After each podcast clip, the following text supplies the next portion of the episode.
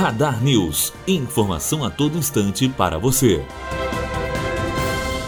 Pela segunda semana consecutiva, o preço do diesel nos postos do Brasil recuou, segundo o levantamento da Agência Nacional do Petróleo, Gás Natural e Biocombustíveis, ANP. A queda é resultado do programa de subsídios ao combustível que fez parte do acordo entre o governo federal e caminhoneiros, que pôs fim à greve de 11 dias da categoria. Ainda segundo a agência reguladora, o valor médio do diesel nos postos brasileiros atingiu uma média de R$ 3,43 por litro nesta semana, queda de 1,4% em relação aos R$ 3,48 registrado na semana anterior. Matheus Azevedo, aluno do primeiro ano de jornalismo direto para a rádio Unifoa, formando para a vida.